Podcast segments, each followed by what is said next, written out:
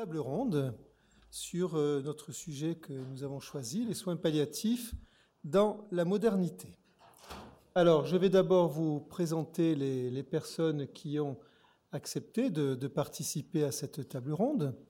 Alors, nous avons Madame Josiane Tadei, qui est présidente de Jatalve. Jatalve, c'est une association monégasque de bénévoles d'accompagnement.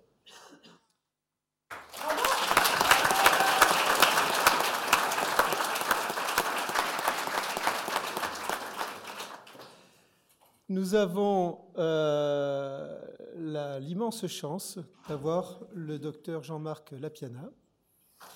Jean-Marc Lapiana.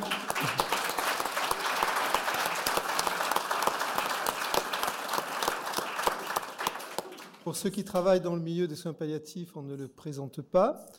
Jean-Marc Lapiana, c'est la référence. C'est le créateur et directeur d'une unité de soins palliatifs que tout le monde connaît, la maison à Gardanne, et puis maintenant d'une nouvelle unité de soins palliatifs à Gardanne, la Villa Isoi.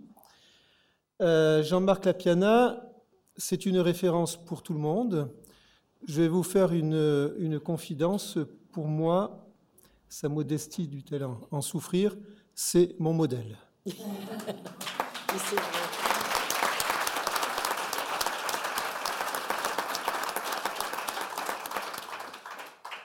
Jean-Marc Lapiana, c'est une personne qui, outre son dynamisme extrême et son engagement euh, absolument euh, fantastique, est un médecin qui, sait faire qui a su faire la synthèse entre l'aspect euh, humaniste des soins palliatifs, toute cette dimension d'accompagnement, de prise en soins globale, pluridisciplinaire, de création de projets pour les personnes, même lorsqu'elles sont en fin de vie, toute cette dimension-là, et puis la dimension euh, médicale, médico-soignante, avec une nécessaire euh, application de, la science médicale.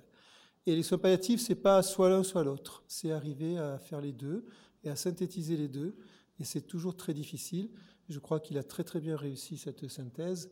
Et euh, je suis très très heureux qu'il soit présent avec nous ce soir. Il aura sûrement de très belles choses à nous dire. On accueille également Monsieur Malcolm Klein. Monsieur Klein, euh, c'est un homme qui a le courage de venir devant nous ce soir. C'est un monsieur qui a accompagné son épouse dans notre service avec nous et qui, euh, par la suite, a toujours euh, soutenu notre action, qui nous a aidés par des actions concrètes et qui m'a toujours dit, euh, docteur, si un jour vous souhaitez avoir un témoignage de quelqu'un qui a vécu cette situation, n'hésitez pas à faire appel à moi. Eh bien, j'ai pas hésité. Et puis euh, voilà, je me suis permis de faire appel à vous et euh, vous nous faites l'amitié et vous avez le, le, courage de venir ce soir et de, de venir apporter votre témoignage. Merci beaucoup.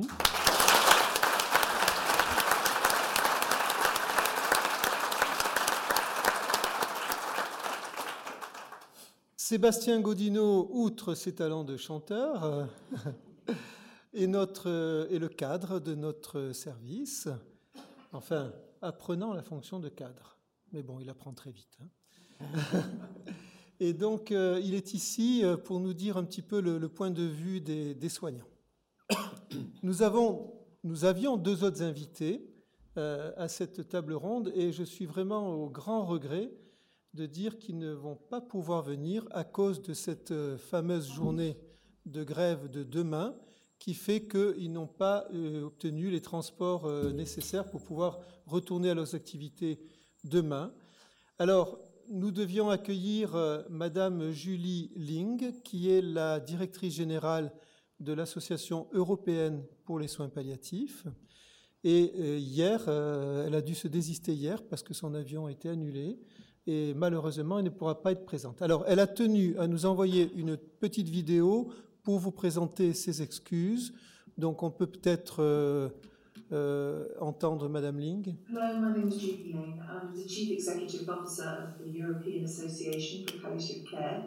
Um, I was meant to be there with you this evening, and I just wanted to say that I'm really sorry that I've had to miss the event. Um, I've been a casualty of the French air traffic controller strike. I wasn't able to take my flights, so I really apologise for that. I wish you well this evening. I would like to thank Jean Francois for inviting me. Again, my apologies that I can't be there with you. Um, palliative care development in Monaco is really important. The European Association for Palliative Care advocates for the development of palliative care throughout Europe, and we're really, really pleased to see that palliative care is developing in Monaco, and we wish you really well this evening and hope that your event is a huge success. Um, I would just like also to show you a short video about the European Association for Palliative Care so that you know who we are and what we do. And we really want to help in any way we can in the development of palliative care in Monaco. And thank you for your understanding that I'm unable to attend. Um, and I really hope you have a great evening. I'm sorry again. Euh, je donne une traduction là Alors, non, mais non, je, tra non, je traduis parce que. Alors, euh, je, je, elle a parlé très très vite. Euh, elle trouve qu'il est très beau. Euh, elle l'aime beaucoup. Et, euh, et après, j'ai vraiment rien compris. Rien. Voilà, donc Madame Ling, euh, bien écoutez, présentez, euh, vous présentez ses excuses de pouvoir pouvoir venir à cause du, du, mouvement de grève donc de demain. Et elle aurait été heureuse de, se, joindre, à nous. Et puis pour apporter euh, l'appui de l'Association européenne des soins palliatifs, qui est un organisme qui essaie de, fédérer et de développer euh, l'idée des soins palliatifs à travers l'Europe entière. Et naturellement, euh, Monaco a toute, sa place dans cette dimension-là. Euh, autre, autre personnalité qui, euh, qui devait se joindre à nous, euh, mais qui malheureusement ne vient pas non plus à cause de la journée de grève de demain. Il s'agit de Monsieur Robert Maggiori. Monsieur Robert Maggiori, c'est un philosophe qui est cofondateur des rencontres philosophiques de Monaco. C'est un, une personne éminente hein, qui est également euh, traducteur, journaliste, critique littéraire et philosophique, notamment à Libération. Ses intérêts portent sur l'histoire de la philosophie, la philosophie morale et politique, ainsi que sur la philosophie italienne. Il a publié à peu près un millier d'articles, dont des entretiens avec des principaux penseurs de notre époque. Il a longtemps enseigné la philosophie et a été membre de l'Institut de la pensée contemporaine de l'Université Paris 7. Il a écrit avec Charlotte Casiraghi Archipel des passions, qui est publié au Seuil en 2018. Alors, Monsieur Maggiori vous prie également de l'excuser. En revanche, il a eu le temps d'enregistrer une vidéo et euh, nous allons euh, tout à l'heure euh, l'écouter, écouter ce qu'il a à nous dire et vous allez voir que c'est très très intéressant sous forme de, vidéo. Il a eu la gentillesse de, prendre le temps de faire cette vidéo pour nous. Alors, notre thème, c'est les soins palliatifs dans la modernité. Alors pourquoi ce thème? Eh Écoutez, on a eu l'impression euh, un temps que les soins palliatifs étaient essentiellement une question de mort et que les acteurs des soins palliatifs étaient uniquement euh, des accompagnants se tenant auprès des personnes en souffrance attendant la mort. Beaucoup de voix, cherchant sans doute à bien faire, essaient d'instiller l'idée que ceci est dans notre âge et que le progrès, la modernité, serait de permettre à tout un chacun de choisir le moment de sa mort, de permettre de provoquer le décès afin d'éviter les souffrances. Or, nous savons, nous, acteurs de soins palliatifs, que cette vision est extrêmement réductrice et que le champ des possibles est immense, même lorsqu'on est condamné par la maladie. Nous pensons que les soins palliatifs, humblement, sans régler naturellement tous les problèmes, évidemment, sont une réponse beaucoup plus progressiste à la question de la souffrance en fin de vie. Alors, on voudrait discuter un petit peu de cet aspect des choses. Pour commencer, je vous propose d'écouter Robert Maggiori, donc euh, cet éminent philosophe, qui nous a envoyé la vidéo suivante.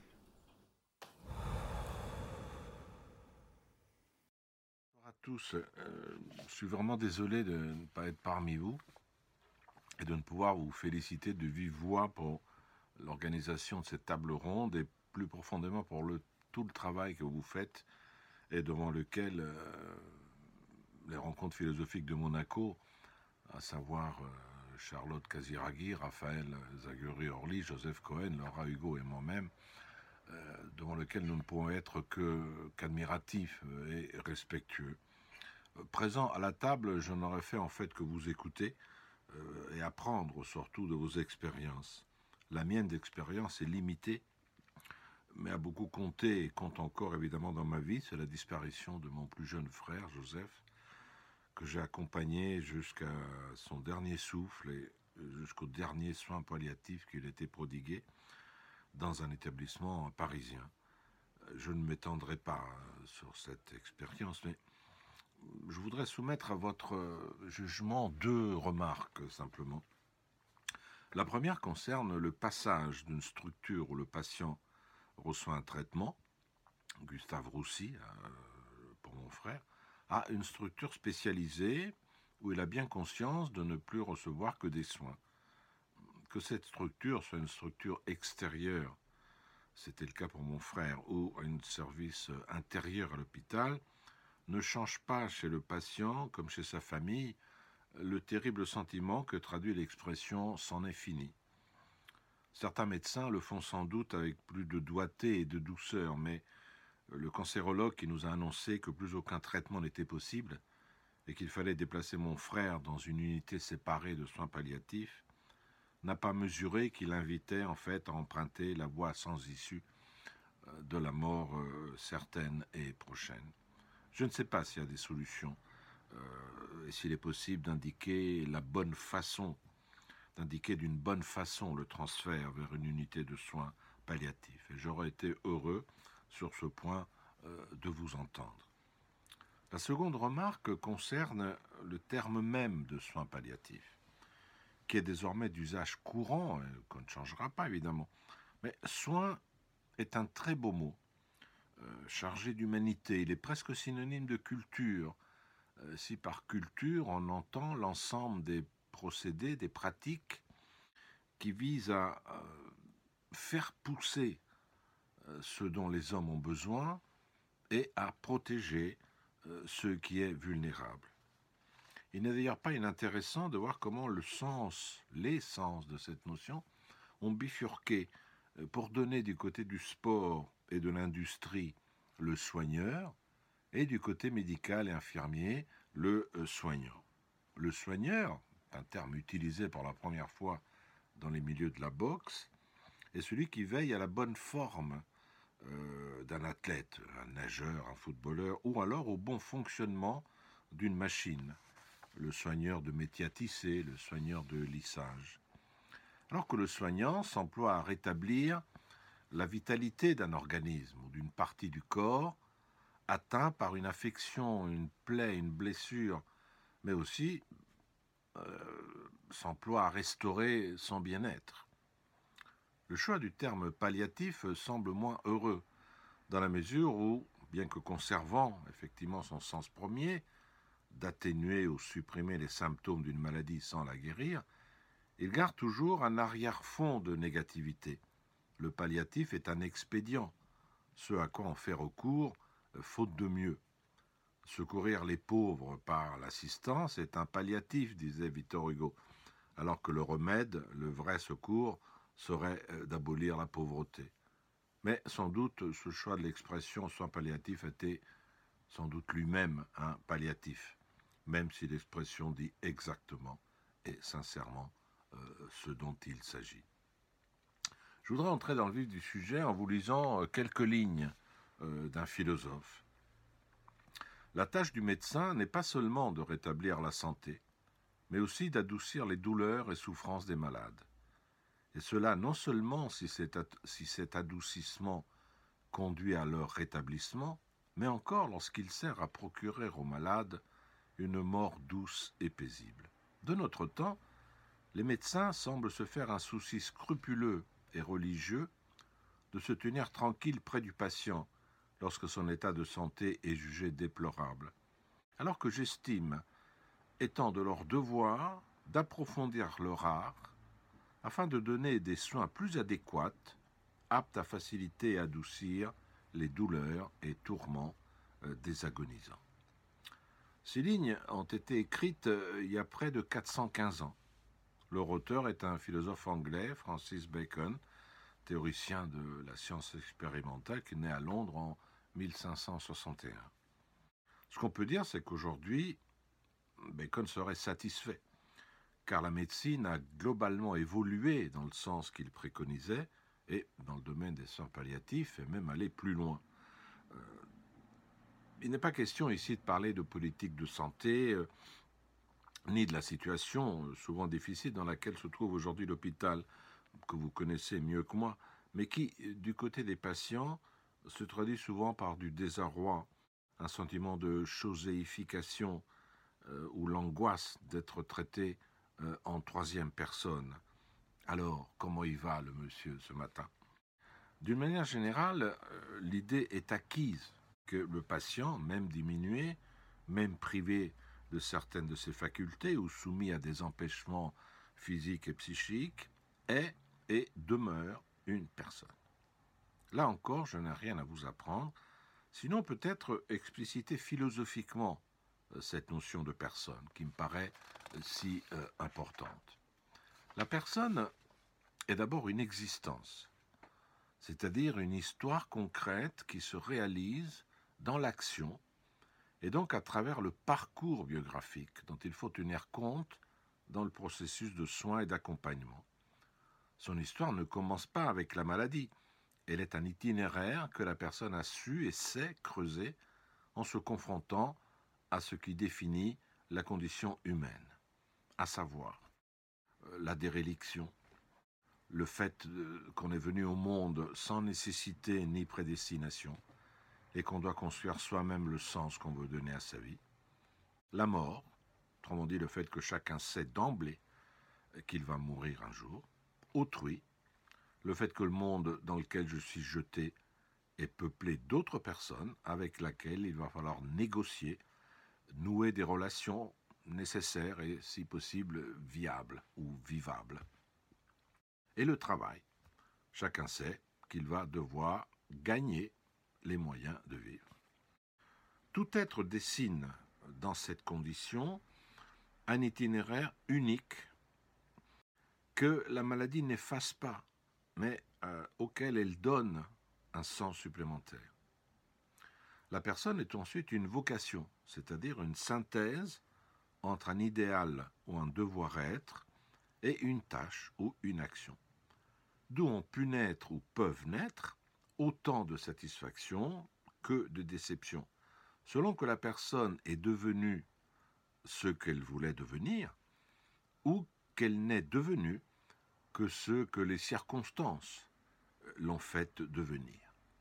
Le personnel soignant ne peut pas ne pas tenir compte de cette dichotomie et doit, par l'écoute attentive du patient, savoir évaluer la façon dont le malade, dont la maladie pourrait tordre cette dichotomie dans le sens euh, le plus négatif.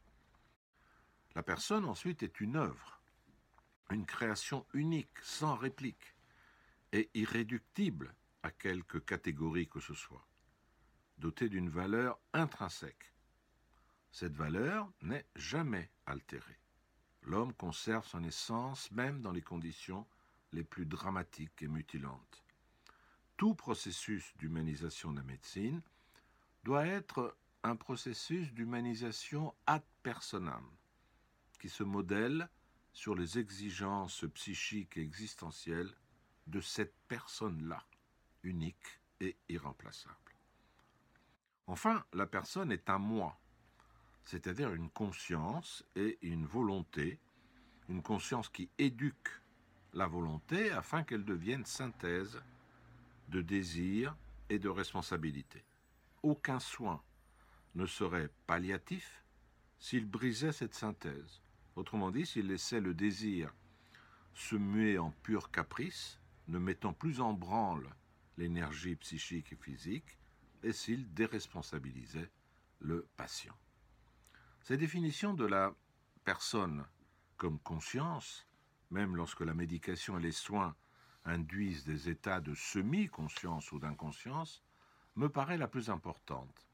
Je n'ai guère le loisir de développer, mais c'est par la conscience qu'on parvient au thème le plus décisif, à savoir le rapport que le patient, en fin de vie, peut entretenir avec euh, le temps, la temporalité, et la possibilité de se penser encore comme projectualité, en l'absence de laquelle il n'y aurait plus que résignation apathique devant la mort imminente.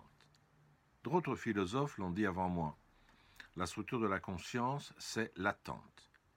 Pour le saisir, il faut aller contre le sens commun, qui conçoit le temps comme allant du passé au présent et du présent au futur, ainsi que l'indique la flèche du temps, orientée vers la droite, euh, sur laquelle nous marquons toujours le passé à gauche, le présent au milieu et le futur à droite, au plus près du bout de la flèche. C'est là bien évidemment une ineptie. Le temps ne peut pas commencer par le passé. Il faut bien que quelque chose ait eu lieu avant de passer. Le temps va donc du futur au passé. Les choses adviennent, se présentent et passent. Aussi, une éthique des soins palliatifs devrait-elle considérer que tout est fini lorsque le patient n'a plus rien à attendre, à présentifier et à faire passer? Et justement, de la part des proches et du personnel soignant, pallier cette fin en proposant aux patients, mais je suis sûr qu'à l'hôpital Princesse Grâce cela se fait déjà, des activités, des attentions, des projets qui activent et réactivent dans la conscience la fonction de l'attente et par là même enrichissent la mémoire des événements attendus qui se sont faits présents, ont passé et reviennent. Mon frère me parlait souvent de la manucure qui vient demain, revient jeudi et la semaine prochaine. Mais en fait, la projectualité demeure, demeure vive, tant que l'on propose des mini-temporalités cycliques, des rendez-vous, des conversations, des spectacles, des soins esthétiques, des lectures, qui donc intéressent la conscience, font que la conscience est encore inter-essai. Inter-essai en latin. Autrement dit, être avec les autres, parmi les autres, ceux qui vous soignent et ceux qui vous aiment. Parmi vous, j'aurais sans doute parlé aussi de la dignité, de la fonction de la douleur, de l'espérance et de tant d'autres choses. Ce sera, je l'espère, pour une prochaine fois. Merci de votre écoute et euh, très bonne soirée à tous et à toutes.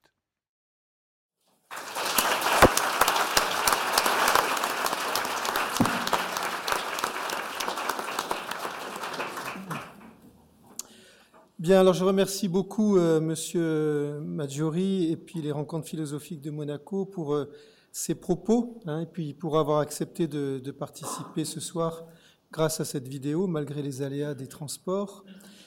Beaucoup de choses admirables ont été dites hein, par lui sur le sens du soin, chose qui nous interpelle hein, très régulièrement, sur la difficulté d'annoncer un projet palliatif à un patient, sur l'importance d'adoucir les douleurs et les tourments, sur l'humanisation de la médecine qui doit se faire ad personam, et j'ajouterai moi-même pas seulement sur des grilles d'évaluation de qualité, et puis, sur ce rapport au temps, la projectualité, l'importance des petits projets qui enrichissent la mémoire et intéressent la conscience de la personne malade. Je me tourne maintenant vers euh, Madame Tadei, présidente de Jatalve, pour lui demander et qu'est-ce que viennent faire les bénévoles dans les soins palliatifs? Et selon vous, en quoi l'écoute qu'il propose s'inscrit dans une vision moderne de l'humanisme? Merci Jean-François. Alors bonsoir à tout le monde. En tant que présidente de l'association Jatalve, jusqu'au terme Accompagner la vie, je souhaiterais vous présenter en deux mots euh, les actions de nos bénévoles et leur engagement. Euh, issus de la société civile, les personnes qui ont fait le choix de rejoindre une équipe de bénévoles accompagnants ont été probablement confrontés à la mort d'un proche, une situation qui les a conduits à mener une réflexion personnelle sur le devoir social d'accompagner ceux qui finissent leur vie et à nourrir leur engagement dans une association. Le bénévole n'est pas là pour faire, n'est pas dans l'agir, mais il se doit d'être, dans l'être, dans la communication, même lorsque la parole est altérée. Le bénévole ne prend pas la place des soignants ni des proches, mais fait office de solidarité de voisinage, ce qui a tendance à faire défaut dans notre société. Le devoir de confidentialité est une règle d'éthique quand le patient, la famille ou l'équipe soignante se confient. Les bénévoles sont tenus au respect des opinions religieuses ou philosophiques des patients et de leurs familles. Nous avons un cadre d'intervention protégé par des textes. Devenir bénévole requiert une formation sur plusieurs mois et un groupe de parole mensuel qui assure une supervision de chacun et du groupe. Nous avons également un groupe de deuil mensuel avec des bénévoles ayant reçu une formation spécifique afin de pouvoir animer ce groupe. À noter qu'il y a encore beaucoup de travail d'information à faire pour sensibiliser les personnes à ce travail de deuil, à se livrer et à échanger. Le rôle primordial du bénévole est l'écoute active. Parler ne sert à rien. Écouter, c'est être présent, disponible, silencieux, afin de permettre à l'autre de s'exprimer. On peut écouter les mots et les silences pour entendre et comprendre leur sens. On peut écouter ce qui est dit, mais aussi ce qui est éprouvé. Parler, la parole, celle de l'autre, la nôtre. Parler à quelqu'un, c'est lui démontrer qu'il est là, vivant, qu'il existe. C'est mettre un lien entre lui et nous. Parler, c'est aussi permettre à l'autre de s'exprimer. Se taire, les silences ont une place importante dans la communication. Parler juste, parler pour savoir se taire, pour faire parler les silences. Le silence est chargé de sens. Il souligne le sens des mots et respecte le temps d'écoute de la personne ainsi que le temps de compréhension des mots et de leur sens. Nous, bénévoles, nous sommes tous concernés par la fin de vie, tous solidaires et tous en lien humain avec les personnes que nous côtoyons. Merci pour votre écoute active.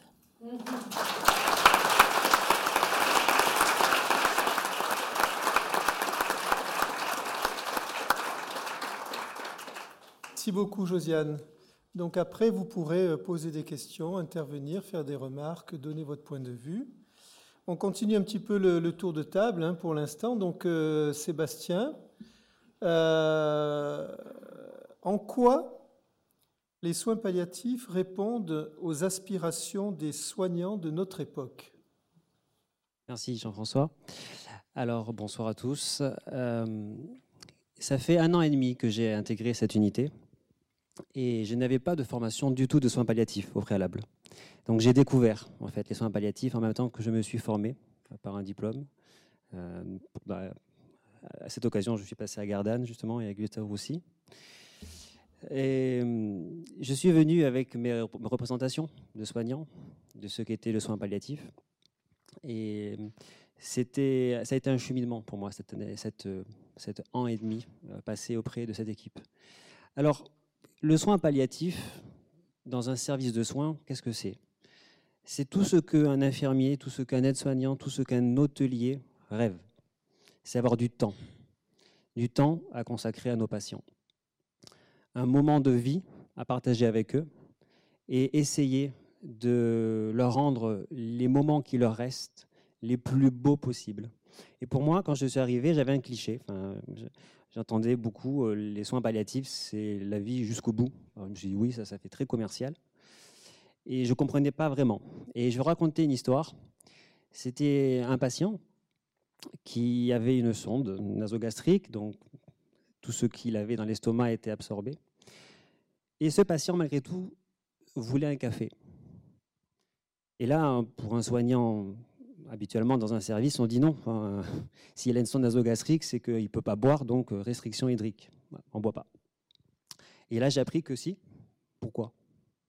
Il va boire, ça va être aspiré, mais c'est pas grave. Et là, ça m'a interrogé. Et en réfléchissant sur cette situation-là, je me suis dit, oui, effectivement, le patient, le patient qui est dans sa chambre, qui est allongé, qui ne peut plus bouger, qui est en quelque sorte désocialisé, parce qu'il n'est plus en contact avec personne d'autre que nous, avec la famille, quand ils ont la chance d'avoir des familles, mais beaucoup de patients sont seuls. Finalement, ce petit café qu'il demande, ce petit café que nous avons le temps également de prendre avec lui, eh il a une importance énorme. Ce petit café, c'est une odeur, c'est un souvenir de vie, c'est une petite tasse en porcelaine qui tic tic tic tic quand on rentre dans la chambre. Et ça, pour le patient, c'est du plaisir. Tout en étant dans des situations qui sont cliniquement extrêmement avancées, extrêmement graves, en venant avec notre petite tasse de café, en s'asseyant à côté de lui et en restant assis quelques minutes, mais en ayant le temps d'avoir la possibilité d'être assis et de partager. Là, j'ai compris ce qu'était la vie jusqu'au bout. Voilà, c'est un exemple qui pour moi était extrêmement parlant, qui m'a énormément appris. Un autre exemple de ce qu'on peut, pour un soignant, espérer et qu'on retrouve justement dans la modernité d'une prise en charge en soins palliatifs, c'est l'importance de l'écoute. Alors Josiane l'a très bien dit, l'importance de se taire. On a tendance, nous, à beaucoup parler, à donner beaucoup d'ordres en tant que soignant. Dans un service de soins palliatifs, on apprend à se taire et à écouter ce que le patient veut dire. Et le silence, c'est quelque chose d'extrêmement important. Alors, une anecdote, vous savez bien. Hein. C'est quand je suis arrivé, j'ai commencé à faire les visites médicales avec donc, mon chef de service. Et je voyais mon chef de service qui parlait aux patients et qui faisait comme ça. Hum. Hum. Et moi, je dis, mince, ça y est, le chef, il a bugué. et je me suis rendu compte qu'au bout de quelques minutes où, en fait, on a une écoute, mais une écoute active, eh bien, le patient parle. Est-ce que le patient se sent écouté? Et le patient, à ce moment-là, va exprimer ce qu'il ressent, va exprimer ses réelles plaintes, va pas exprimer ce dont vous pensez qu'il va dire. Par exemple, si on rentre, c'est juste pour savoir s'il est euh, constipé ou s'il mange sucré ou pas. Non, il va aller beaucoup plus loin.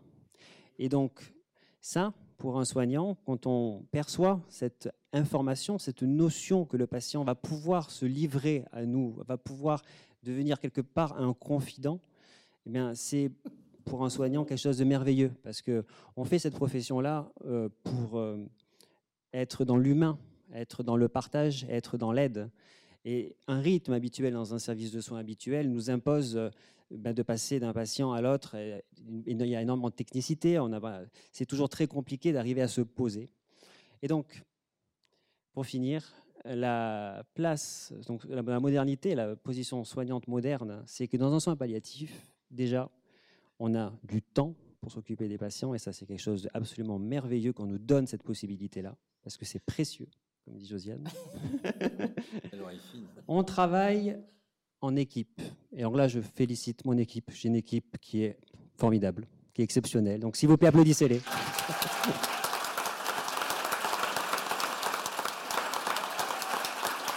Il la mérite, vraiment. C'est un vrai travail d'équipe où tout le monde est au même niveau d'importance. Il n'y a pas de paternalisme médical. Il y a un médecin qui décide, soit, mais qui écoute et qui sait écouter, qui sait donner la parole à tout le monde. Et on a tous les jours 45 minutes de staff pour parler de quatre patients. Vous voyez le temps qu'on prend pour discuter, pour se poser des questions. Et à ce staff-là, il y a tout le monde. Et ça, c'est quelque chose pour un soignant qui est incroyable. On a l'aide hôtelière avec nous, on a le psychologue, l'assistante sociale, la secrétaire du service, les médecins, les infirmiers, les aides-soignants, la kinésithérapeute. Et j'espère ne pas oublier quelqu'un, sinon je vais me faire remonter les bretelles. Voilà, pour dire qu'il y a vraiment tout le monde et on prend le temps, chacun parle et chacun est écouté. C'est surtout ça. Voilà, donc un travail en équipe, du temps pour travailler, de l'écoute et pouvoir accompagner le patient jusqu'au bout. Je vous remercie.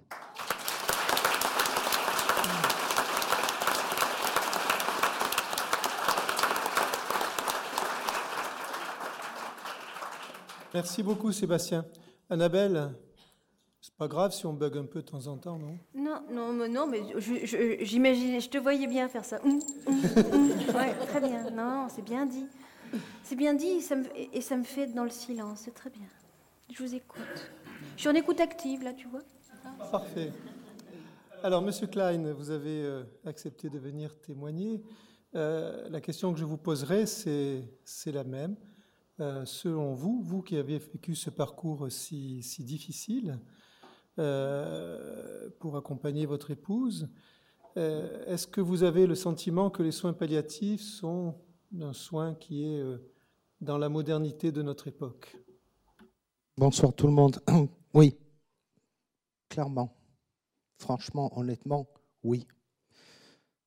Je vais vous parler de mon épouse parce qu'elle n'est plus là, mais elle aurait voulu être là pour que vous sachiez l'importance que représente ce nouveau service. Il me semble que ma femme était peut-être la deuxième ou troisième patient à intégrer le service, donc le lendemain de son ouverture. Elle venait de notre service du CHPG, où le traitement qu'elle avait reçu euh, était ce qu'elle était. Malheureusement, ma femme était quelqu'un qui croquait la vie, qui aimait la vie, l'aimait passionnément, avait un cœur énorme. Elle m'a donné deux magnifiques enfants. Ce qu'on a vécu est quelque chose de très personnel. Et chaque personne qui y fait face, il fait face avec ses moyens. Donc ce que je vais dire me concerne moi, ne concernera pas les autres. Mais une énorme qualité que j'avais, qu'on avait avec mon épouse, c'est qu'on parlait beaucoup. On discutait de tout. Et elle est tombée malade euh, il y a quelques années, une sclérose en plaques qu'elle a gérée de main de maître, pour vous dire comme c'était une battante. On lui a diagnostiqué une autre maladie, un cancer à petites cellules, donc très difficile à guérir. On lui a proposé une chimio qu'elle a suivie, une chimio large, une bombe atomique d'après ce que j'ai compris, qui a éteint deux des trois foyers qu'elle avait en elle. Malheureusement, la chimio a eu des effets secondaires, euh, elle a énormément souffert. Donc elle s'est retrouvée à plusieurs reprises aux urgences et puis dans des services où on s'est occupé d'elle. Mais elle était un numéro parmi tant d'autres. Ce n'est pas un reproche, malheureusement c'est comme ça. Elle était dans un service où peut-être elle devait être la plus jeune, elle avait que 49 ans. On avait entendu, quand on a su qu'elle était malade avec le cancer, et on avait été très clair avec nous, il y avait peu de chances que le traitement marche, mais qu'il fallait essayer, donc on l'a fait. Mais dès le début, on a dit, et elle m'a dit, si ça ne marche pas, je, veux pas, je ne veux pas d'acharnement. Je veux pouvoir partir dans la dignité, dans la sérénité quand elle est arrivée au CHPG dans l'autre service, malheureusement, elle avait tout mis par écrit, elle avait même euh, la personne euh, désignée de confiance. Euh. Dans ce service, sa volonté a été questionnée parce qu'elle n'avait que 49 ans. Donc c'était inadmissible qu'on ne lui laisse pas la chance de faire un deuxième chimio. J'ai demandé au docteur, mais quelle garantie avez-vous qu'une deuxième chimio va lui rendre la vie meilleure, en accord avec ses volontés Il m'a dit, je n'en ai aucune, mais parce qu'il a 49 ans, il faut le faire. Et je dis non. J'ai dit non, docteur. Ma femme ne veut pas. Et si vous ne me croyez pas, demandez à mes enfants. J'ai été invité à une réunion avec le chef de service. Il me semble que c'était le psychiatre ou le psychologue de l'hôpital. J'ai dû justifier pendant 45 minutes les raisons du pourquoi ma femme ne voulait plus se battre. Mon fils a été invité à confirmer mes dires parce qu'il faisait des études de médecine. Ça, c'est l'ancien monde. Ça ne doit plus exister. Les soins palliatifs sont venus. Ils avaient entendu parler du cas de, mon épouse. Et je vous avoue que l'accueil qu'on a eu était humain. Ma femme ne mangeait plus, elle, était, elle avait des difficultés, elle n'avait plus envie, elle avait baissé les bras. On était là. Mais comme on était dans un service non spécialisé, il fallait partir à 8 heures, il fallait revenir le lendemain. Donc elle restait toute seule la nuit, branchée de tous les côtés, toute seule. Nous, on était à la maison. Ça travaille, hein Je vous assure que ça travaille dans la tête. Hein le, euh, j'allais vous appeler professeur, j'allais vous donner une promotion. Pour, moi, vous êtes un, grand monsieur. Le docteur Siez. On avait entendu parler du, nouveau service, puisqu'il y avait un article deux jours avant dans le Monaco Matin, nouveau service à Monaco, fantastique. Et ma femme, elle m'a dit, c'est là où je veux aller. C'est là. On a eu l'entretien. Je pense qu'il devait y avoir une liste. On a eu, et je mets bien entre guillemets, la chance de pouvoir y accéder. La vie de ma femme a changé de ça à ça. Je vais être un peu long, mais je suis désolé, il faut que vous le sachiez, ce que c'est du côté patient. La vie de ma femme, elle a changé de ça à ça. Le cadre, le lit, ultra moderne télé grand écran qu'on n'a jamais allumé d'ailleurs, hein, alors que chez nous, la télé est allumée tout le temps. Hein. mais à l'hôpital, pas du tout. Un lit pour l'accompagnant. Ça veut dire qu'on a le droit de dormir avec la personne. À tour de rôle avec mes enfants. Chaque nuit, l'un de nous dormait avec elle. Pour elle, un réconfort énorme. Quand elle se réveillait la nuit, elle entendait mes ronflements, elle était ravie. Elle entendait, elle avait les enfants qui se réveillaient le tour des gardes, on voyait les petites lumières quand les infirmiers passaient pour vérifier que tout allait bien. Nous, on voyait, hein. elle, elle dormait. La qualité des soins, l'attention humaine. Vous n'êtes pas un numéro, vous êtes une personne. Vous êtes une personne qui est là pour quelque chose. Ils sont là pour eux. Alors oui, on a rigolé avec les petits massages et tout ça, mais vous savez, ma femme qui n'était pas très tactile, elle adorait. Hein. Alors elle avait toujours mal aux jambes. Oh, donc l'huile, et, et je mets l'huile, et je mets l'huile. Elle ne mangeait plus quand elle est arrivée à l'hôpital. Aux soins palliatifs, elle a commencé à reprendre goût à manger. On savait que c'était la fin, hein, attention, hein, mais elle avait repris goût. Les cuisiniers extraordinaires. J'ai eu la chance de rencontrer le, euh, la chef cuisinière, je ne sais pas si c'est toujours la même personne, et le chef pâtissier, aux petits soins pour elle, comme j'imagine pour tous. Hein, moi, je peux parler de, ce que nous, on a vécu. Ma femme a retrouvé le sourire. Elle prenait le fauteuil roulant et puis on descendait. Elle recommençait à sortir. Il y avait l'exposition sur l'Égypte. Ma femme était égyptophile. Elle voulait absolument y aller. Mais le docteur s'est démené. Malheureusement, on n'a pas pu le faire parce que la salle était trop froide par rapport à son état. Mais elle a su qu'on faisait le maximum pour qu'elle puisse y aller. Ça lui a donné la baume au cœur. Alors tout n'a pas été rose, attention, hein. des moments où on, a vécu très mal. Hein. Sarah, elle peut le dire, elle est là, elle, nous a accompagnés. D'ailleurs, tout le monde. Hein. Un jour, ma femme était vraiment très, très, très bas. Deux jours avant, elle avait parlé avec Magali, elle lui a dit, elle lui a dit oh, moi, à l'époque, j'adorais le mojito. Incroyable, hein Eh bien, quand ma femme n'était pas bien, Magali avait été voir le docteur. Vous croyez qu'on peut lui faire un mojito sans alcool? Le docteur a dit pourquoi sans alcool? Voilà. Voilà le genre d'équipe. Et donc, euh, le soir est arrivé, l'apéro. L'hôtesse est arrivée avec un plateau, des cacahuètes, des chips et deux magnifiques mojitos avec la menthe et tout. C'était un régal.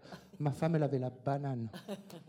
C'est pas beau ça? Ah Voilà. Alors moi, je vais juste profiter de cet instant. Après, je m'arrête parce que je pense qu'il y a d'autres gens qui vont parler. Une des choses qui m'a beaucoup blessé, et je profite parce que j'ai cru comprendre qu'il y avait des chefs de service. Quand vous êtes un accompagnant de patient ou quand vous êtes un patient, que vous sortez prendre le café, et des cafés, j'en ai pris. Hein. Parce que la machine, elle se souvient, Malcolm, qui mettait les 20 centimes et les 1 euro dedans. Les employés de l'hôpital, vous faites un travail extraordinaire, mais n'oubliez pas qu'autour de vous, il y a des gens qui ont des oreilles. Et souvent, on entend les discussions entre les infirmières, les médecins, les chirurgiens, quand vous vous retrouvez à boire votre café derrière l'hôpital. Donc je sais de quoi je parle. Hein. Le service venait d'ouvrir. Il y avait une groupe de personnes. Ah ouais, t'as vu euh, ce nouveau service, il n'y a que des planqués là-dedans. Ah bon Ah ouais, bah, ils sont tous là. Oh, tu te rends compte, ils ont le temps qu'il faut avec les patients. Quelle chance Quelle chance Ouais, mais bon, ça va, les gens, ils vont là pour mourir. Donc, euh, ouais, mais t'imagines, nous, on trime toute la journée. Il n'y a que des planqués là-bas. Alors, je me suis, je me suis permis. Excusez-moi, madame, euh, je pense que vous vous trompez. Ouais, mais de toute façon, il n'y a que des vieux. J'ai dit, madame, ma femme, elle a 49 ans et elle est dans ce service. Et je peux vous dire que ce que font les, les personnes dans ce service est extraordinaire. Donc, vous ne savez peut-être pas ce que sont les soins palliatifs. Allez-y faire un tour. Donc, si vous pouvez faire passer le message à tout le monde, ce n'est pas une planque, les soins palliatifs. Ces gens-là, comme vous, à votre niveau, s'impliquent, mais peut-être encore plus parce que justement, c'est palliatif. Ils ont le temps de le démontrer. Vous, peut-être moins. Mais il faut que ça se sache. Ce n'est pas un truc de planquer. Il y a des gens qui vont là-bas. Et ma femme, elle est partie comme elle a voulu. Et je vais terminer là-dessus. Elle est partie dans la dignité et la sérénité. Et ça, pour nous, c'était le plus important. Voilà.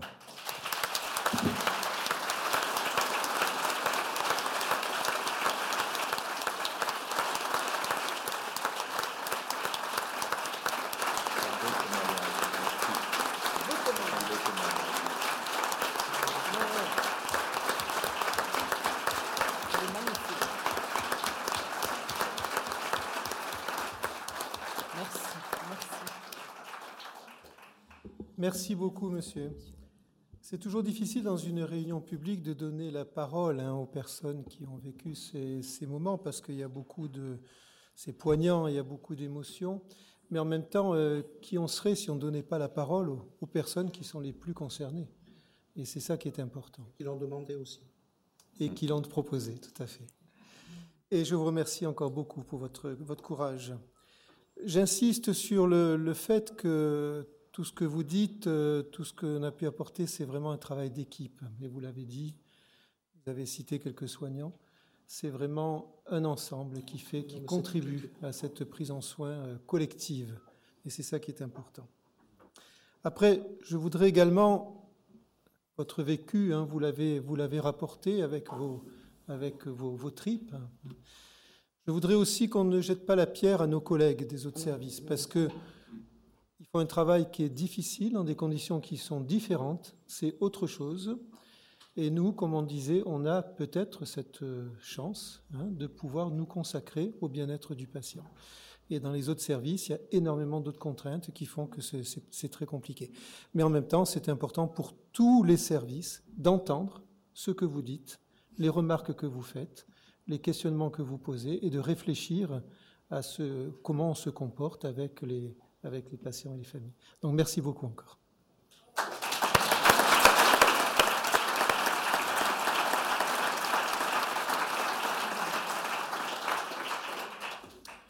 Alors Jean-Marc. Bonsoir. Jean-Marc Lapiana. Donc il me dit qu'il veut euh, commencer à réfléchir, à cesser son activité. Euh. mais nous on parle de modernité là. Alors la question, la question, c'est que Jean-Marc Lapiana, il a toujours été euh, moderne, il a toujours été progressiste depuis le début, il a toujours inventé, il a toujours innové, et il nous a toujours euh, tiré, tiré en avant. Alors, quel est ton, ton point de vue ce soir sur cette question? Alors d'abord, bonsoir et merci de m'avoir invité. Je suis venu avec quelques membres de l'équipe de la maison. Alors j'ai essayé de construire mon discours, mais quand je fais des flèches partout, je ne sais plus dans quel sens je vais le prendre. Mais je vais essayer de dire quand même quelques petites choses. D'abord, je vais commencer par un reproche. Quand tu m'as présenté, tu as oublié quelque chose, c'est que je suis coproducteur de spectacle. Et quand même, tu as ici une équipe de spécialistes du spectacle qui sont là, que tu m'as piqué pour quelques heures. Ils ont une activité à Monte-Carlo qui est anecdotique par rapport au travail qu'ils font pour nous. Donc je les remercie d'être là et d'être toujours présents.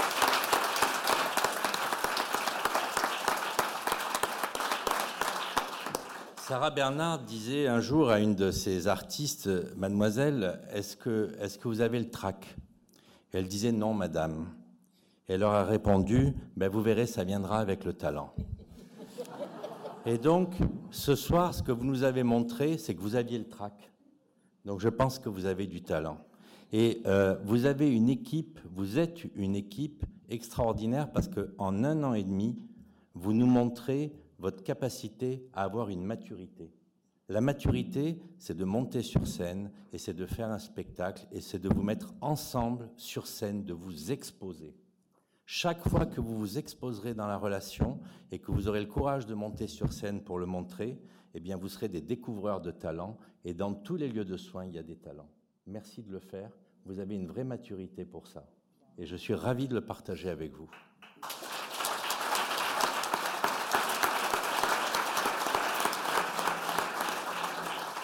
Je ne sais pas si Sébastien arrive tous les matins dans chaque chambre en chantant, mais euh, ça, pourrait faire partie des, des, nouvelles formations de soignants qui permettraient comme ça d'amener de la bonne humeur au travail.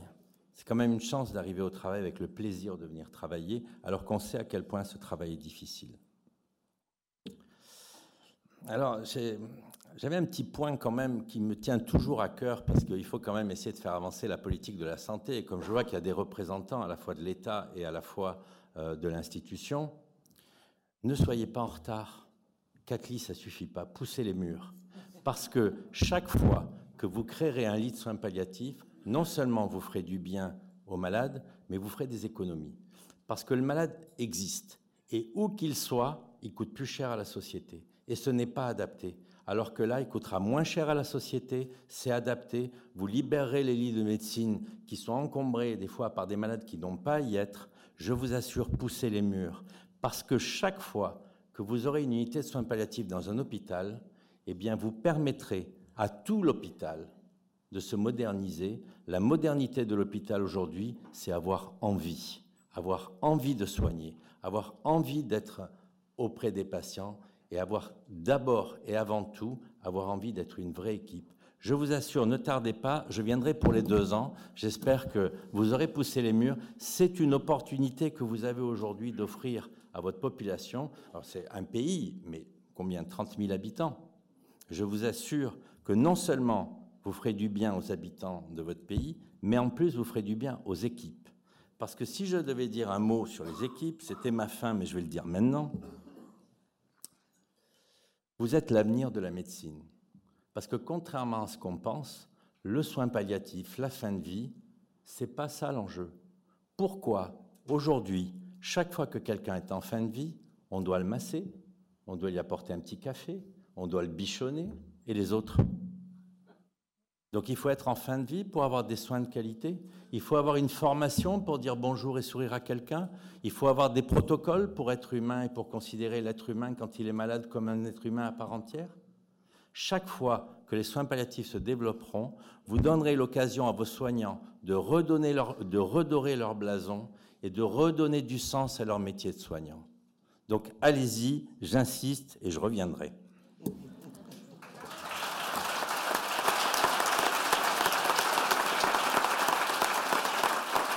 Vous donnez l'occasion d'ouvrir les portes. Vous ouvrez les portes de la relation, vous ouvrez les portes de votre cœur, vous ouvrez, les, portes de votre énergie que vous mettez dans votre métier.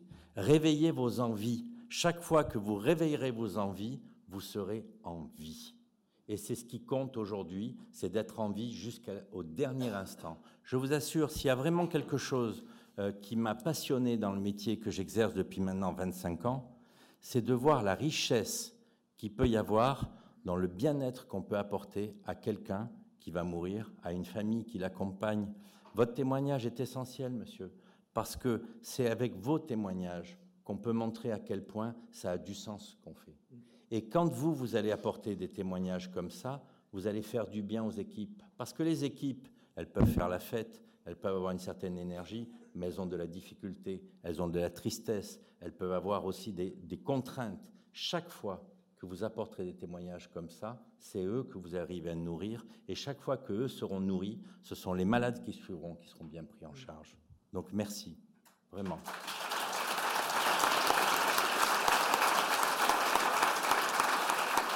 Donc pour moi, la modernité, si j'essaie de ne pas oublier la question hein, quand même, c'est que la diffusion de la culture palliative, c'est quelque chose qui devrait dépasser complètement la fin de vie et qui devrait être une nouvelle culture du soin. Cette nouvelle culture du soin, c'est la richesse de demain et c'est ce qui permettra de sauver l'hôpital. Vous savez, quand euh, on parle du manque de moyens, du manque de personnel, on est très mal placé, nous, parce qu'on a toujours forcément plus de personnel que les autres et donc plus de moyens. À une époque, à la maison, on a, on a agrandi et donc on a recruté du personnel, puis les travaux avaient du retard. Donc on s'est retrouvé avec encore plus de personnel. C'était merveilleux, ça n'a jamais aussi mal marché. Parce que, en fait, pour que ça marche, c'est chacun à sa place. Et combien de fois faites le tour des services et voyez les endroits où oui, il y a des difficultés et les endroits où il y a du désengagement. Tu es trop, euh, je trouve que tu es trop gentil avec, euh, avec certaines autres équipes. Tout le monde n'est pas à l'unisson. Tout le monde doit travailler et faire des progrès. Quand on entend comment les choses sont annoncées aux familles, comment les choses sont annoncées à certains patients, rien ne justifie ça. Et là aussi, il y a un travail que les soins palliatifs peuvent faire, qui est un travail envers les autres. Qu'est-ce qu'on a appris en soins palliatifs? Vous savez, avec euh, les plans cancer et tout, on, voit à quel, à quel, point les choses ont changé. Les premières années euh, de la maison, on avait des patients atteints de sida et des patients atteints de cancer. Les patients atteints de sida, qui avaient toutes les informations, qui se battaient contre leur maladie, nous disaient surtout, ne le dites pas à ma famille, parce que je serais obligé de dire comment j'ai attrapé le virus. Et les malades atteints de cancer, les familles nous disaient, surtout ne lui dites pas, parce que s'il apprend qu'il n'est pas guérissable, ça risque de le tuer. On a trahi le secret professionnel allègrement pendant des dizaines et des dizaines d'années. Et donc aujourd'hui, on a changé de paradigme. Et aujourd'hui, on dit la vérité. Et ça, ça peut être une catastrophe. Parce que dire la vérité, ça n'existe pas. Il n'y a pas de vérité. La seule chose qui existe, c'est d'être vrai dans la relation. Parce que chaque fois qu'on dira la vérité, c'est exactement le même comportement que quand on ne la dit pas. C'est un comportement de pouvoir. Et ça, aujourd'hui, s'il y a bien quelque chose qui est moderne, c'est dans la relation qu'on peut avoir avec nos résidents et nos, et nos patients, c'est de pouvoir dire qu'on est dans une relation d'égalité où chacun va apporter ce qui lui est possible. Chacun va apporter sa compétence. La personne malade vit avec sa propre compétence qu'elle est amenée à vivre et le soignant apporte la compétence et on n'est pas dans une relation de pouvoir. Bien sûr, tu l'as bien dit Frédéric, il y a forcément une hiérarchie, il y a forcément des rôles qui sont attribués. Mais ces rôles ne font pas, euh, des, multicouches comme ça, où on doit arriver euh, au malade comme s'il était, parce qu'il est allongé, donc il est inférieur à ceux qui sont debout. Et ça, c'est la vraie modernité aujourd'hui, c'est cette relation. Être vrai, ce n'est pas la vérité. La vérité se construit au jour le jour avec ce que la personne a entendu, l'information qu'elle a été capable de recevoir, parce qu'il y a des informations qui sont difficiles à recevoir, et on construit au jour le jour pas à pas, à côté de la personne malade. On voit jusqu'où elle peut aller et on voit jusqu'où elle nous amène aussi. Je pense, comme on est sur la Côte d'Azur, tout d'un coup, euh, j'ai pensé à une patiente que j'avais connue il y a quelques années et qui m'avait fait beaucoup réfléchir parce que c'était une dame euh, qui rentre à l'hôpital pour se faire opérer d'une appendicite.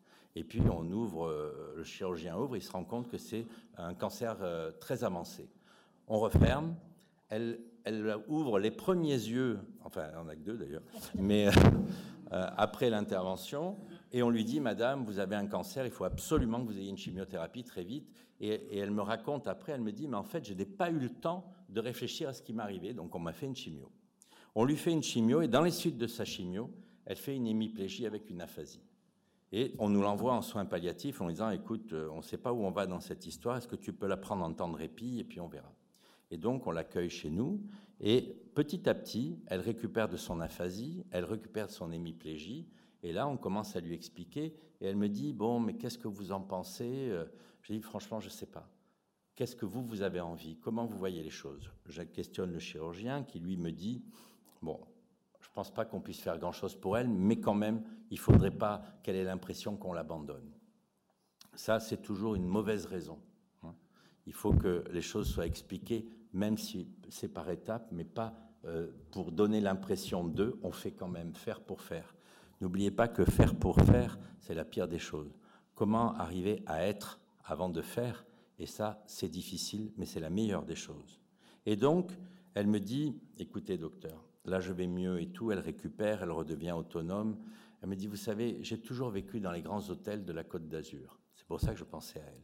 J'ai été dans les bras d'Alain Delon, j'ai été dans les bras de plein d'artistes, et là, ben, je voudrais y retourner. Je voudrais faire la tournée des Grands-Ducs. Vous savez, j'étais femme de ménage dans les grands hôtels. Et là, avec mon compagnon, on a envie d'y aller, mais aller dans les hôtels et se payer l'hôtel. Je lui ai dit, ben, écoutez, allez-y, mais promettez-moi une seule chose. Chaque fois que vous aurez le moindre signe, le moindre symptôme, vous me téléphonez. Et elle venait nous voir, nous amenait des bonbons, elle nous amenait des spécialités locales, dont j'ai oublié les noms, mais bon, excusez-moi. Mais, euh, et puis un jour, elle m'appelle, elle me dit ça va pas et tout ça, et donc à distance, on identifie que c'était une occlusion. Je lui ai dit ce serait mieux que vous rentriez à l'hôpital. Elle est entrée à l'hôpital, elle a été opérée et elle est morte sur la table d'opération. Ben, je vous assure, ça vous fait réfléchir. Bon, j'aurais encore des choses à dire, mais peut-être que c'est important que la salle puisse euh, prendre la parole. Je voudrais deux ou trois phrases.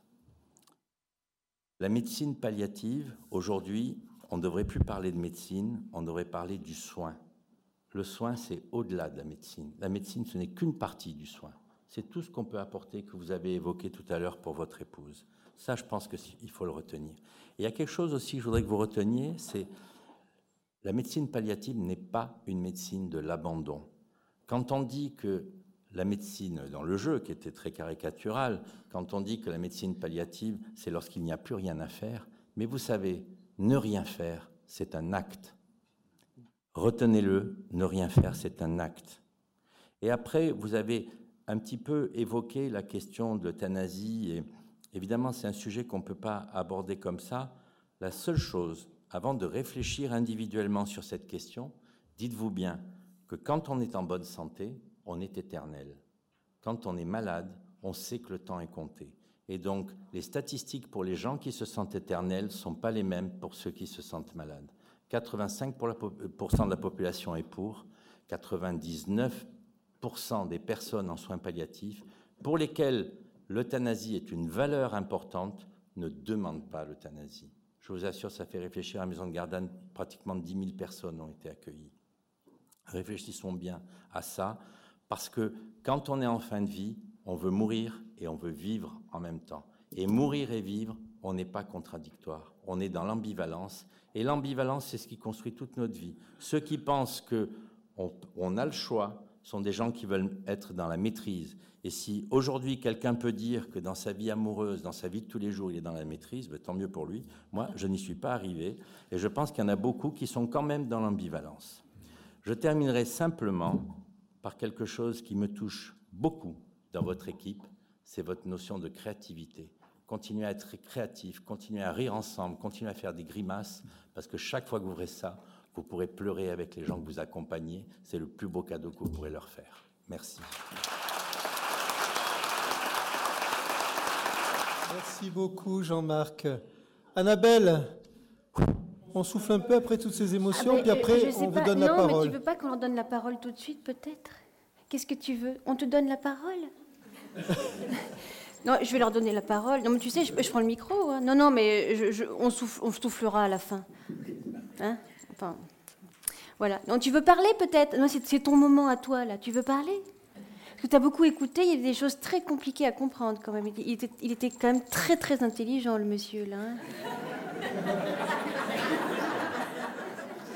Mais merci d'avoir simplifié. Là, j'ai tout compris. Là, je pas toi, moi j'ai tout compris. Là, pas du tout. Et puis là, bien, bien, bien, très bien. le, bon endroit, quoi. voilà. Ce qui est important, c'est qu'on se comprenne. Tu vois, je trouve que des soirées comme ça, il faut qu'on, il faut qu'on, faut qu'on se sente, faut qu'on sente qu'on s'élève. Et vraiment, avec euh, ton témoignage, on s'est élevé. Merci, merci. Et puis bien sûr, avec vous, bon bah, c'est, c'est la folie. Puis alors avec toi en premier, alors pardon, je savais. Alors pardon, je savais pas qui tu étais, mais moi je suis toujours comme ça. Mais c'est bien, c'est bien fait, et donc, euh, donc, euh, donc je te le dis, chaque année, un nouveau lit qui s'ouvre.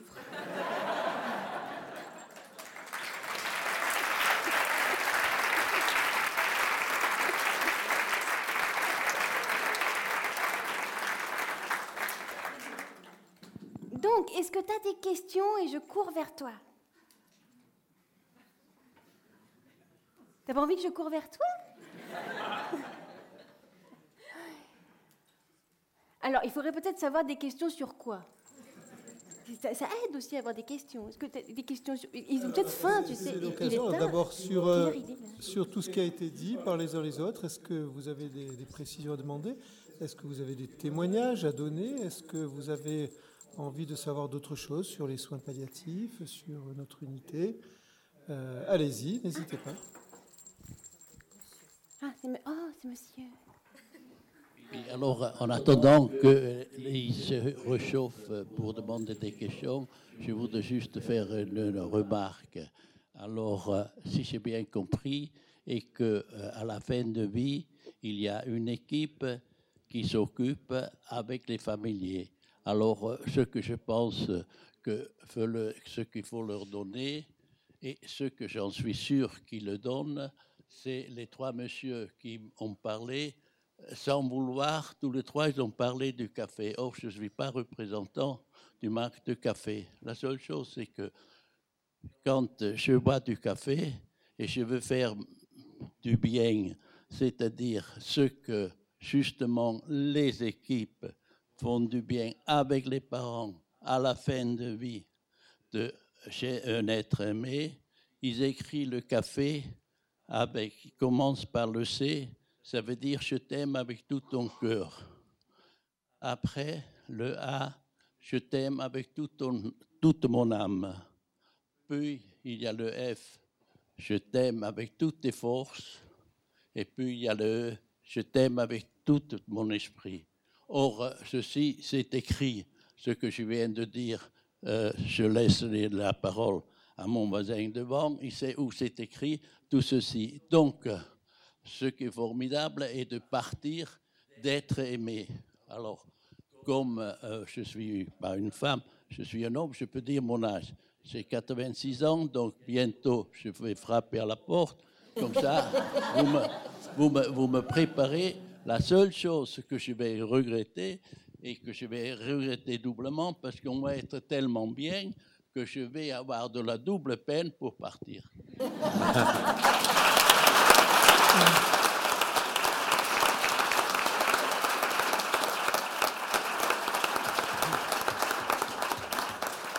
Bravo, bravo, monsieur. Chaque fois qu'on proposera un café, on pensera à vous. C'est magnifique. Après, la, dernière question.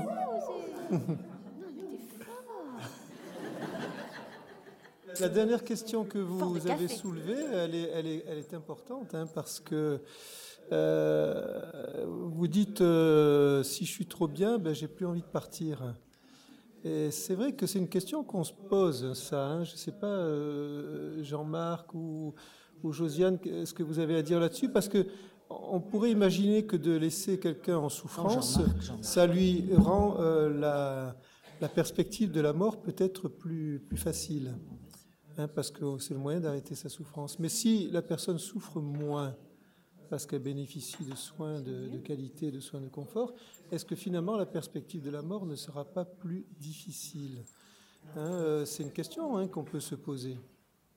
Jean-Marc Moi qui dois répondre Je ne sais pas, ou Josiane, ou Alors, que- qui vous voulez. Ben, je pense que s'il y a bien quelque chose qu'on apprend en soins palliatifs, c'est qu'il n'y a pas de règle. Chaque histoire est unique. Pouvoir dire aujourd'hui que euh, notre comportement va induire ceci ou cela, je pense que notre comportement est une porte ouverte qui va induire des tas de choses et il faut pouvoir les accueillir, les vivre et les partager, quelles qu'elles soient, et avoir l'humilité. C'est vrai que ce sont des mots qu'on emploie beaucoup et tout, mais quand même avoir l'humilité d'accueillir sans pour autant devenir forcément stratège. Tout à l'heure, en attendant, j'ai eu un message d'une personne qui m'a envoyé un SMS en me disant, écoute, on va auprès de, mon beau-frère, ma femme, euh, on est en train de l'accompagner, on vient d'arriver euh, à côté de Paris. Donne-nous un conseil, je voudrais savoir quelle attitude on doit adopter par rapport à, à sa fin de vie pour qu'elle soit protégée parce qu'elle a un cancer aussi, il se fait des soucis pour elle. Et quelle stratégie? Et je lui ai répondu un SMS en lui disant, écoute, la seule chose, c'est d'être présent, de n'avoir aucune stratégie et d'accueillir ce qui se passe. Merci.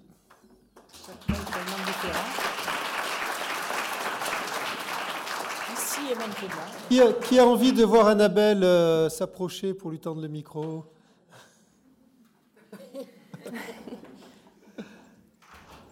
Peut-être qu'ils ont. Après ce que tu as dit, ils n'ont pas forcément envie que tu les prennes dans Ben, les c'est bras. En, en tout cas, moi, je, je dirais quand même que c'est aimer et être aimé, c'est la chose la plus importante, d'abord dans la vie. Et puis avant de mourir, oui. Là, on, on peut dire que c'est comme une généralité, ça, mais c'est rare que ça se retrouve pas chez quelqu'un quand même, de vouloir être aimé. T'as connu des gens qui n'aimaient pas être aimés? J'ai connu des gens qui avaient des difficultés. Je, ben, je raconte une anecdote quand même, parce qu'elle me revient Ah, comme oui. ça tout d'un coup. Je suis désolé. hein. Et vous savez qu'on dit le toucher, la tension et tout ça. Et on avait une, une femme qui était en fin de vie chez nous, elle était psychiatre. C'est sans aucun a priori. euh, aucune- Des psychiatres, tu rigoles, je m'en méfie. Et donc, euh, elle me convoque euh, dans sa chambre, et c'était quelqu'un qui critiquait tout quand même, qui était très... Et qui me dit, écoutez, docteur, euh, je veux vous voir parce que je n'ai pas l'habitude de faire de compliments, donc je vais vous dire tout de suite, votre établissement est très bien tenu. Je dis, bah, écoutez, je vous remercie, donc je m'assois sur le bord du lit. Et puis elle me dit, d'ailleurs, euh, j'ai dans votre coffre des bijoux que je me suis achetés, peu de temps avant d'être malade, je sais que je vais mourir, je vous les lègue, je les lègue à la maison. Je dis, écoutez, madame, il faut, que vous fassiez un papier parce qu'on ne sait jamais, d'autres personnes peuvent venir nous voir, on peut penser qu'on vous a pris vos bijoux et tout. Elle me dit, non, mais moi, après ma mort, je m'en fous. Si quelqu'un vient les réclamer, vous vous débrouillez. Je ne fais aucun papier. Et donc, dans un moment de compassion et de gentillesse, je mets ma main sur sa jambe et puis euh, sur le drap et je continue à discuter. Elle me dit, mais le chien qui est dans la maison, c'est le vôtre? Je dis, oui, oui. Elle me dit, ben, ne me caressez pas comme votre chien.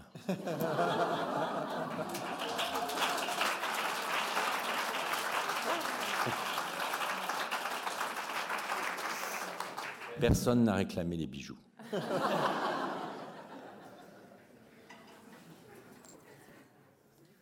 Bon, mais écoutez, je pense qu'on va, on va conclure cette, euh, cette soirée.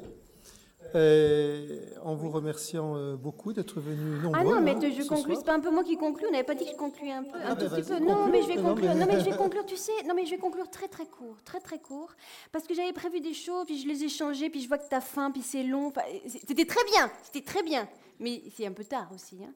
Alors, euh, je voudrais me caler sur ce que tu as dit tout à l'heure. Je vais juste me laisser inspirer par toi, parce que, ben oui, tu m'as inspiré.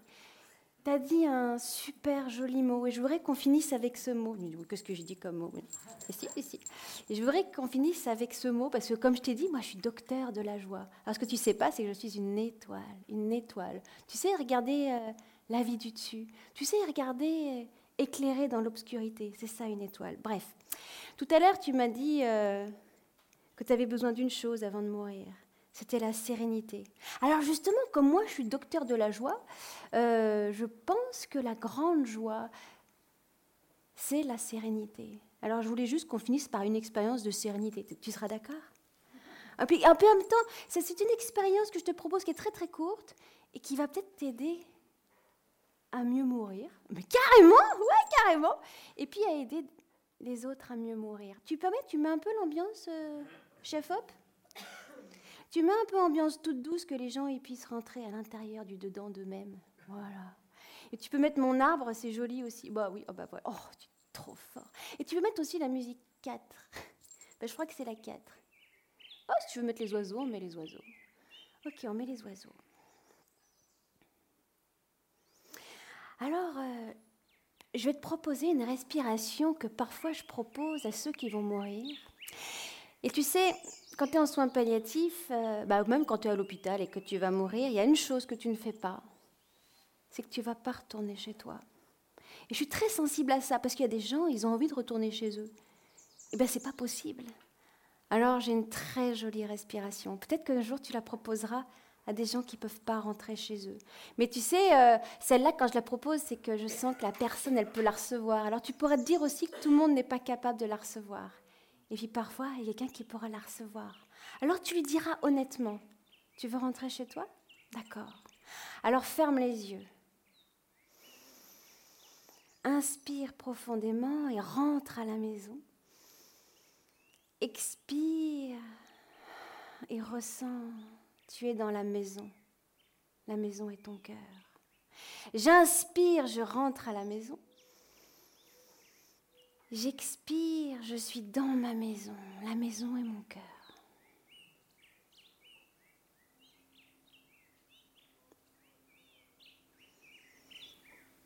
Et puis si encore tu as des gens euh, que tu croises et qui ont peur, parce que des fois ça fait peur, ça fait très très très peur de savoir qu'on va mourir. Alors j'ai une proposition. Peut-être que tu la feras un jour. La proposition, c'est celle-ci, c'est qu'il faudrait que tu trouves une sécurité. Tu es d'accord? Il faut rentrer en refuge. Tu comprends? Un refuge. Ah, le refuge, il est... Euh, on va le faire, on va le faire. Alors tu vas imaginer que tu as un grand cœur, mais léger, léger, un grand cœur léger et grand ouvert, c'est important un cœur léger, grand ouvert, très très très très grand, et il y a une belle lumière dans ton cœur. Ah, mais c'est comme une grotte.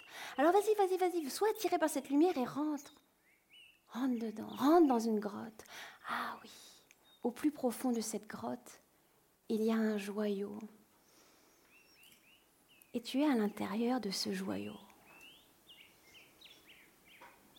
Et tu vas faire venir à toi euh, une image un endroit où tu es vraiment très, très, très heureux. Mais laisse venir. Hein. Peut-être que tu l'inventes cet endroit ou peut-être qu'il existe vraiment. Peut-être que tu y vas parfois. C'est comme une sorte de refuge. Et tu vas inspirer et expirer dans cet endroit. Et surtout, tu fais bien venir euh, les lumières, les couleurs, les sensations. Oh, quel bel endroit.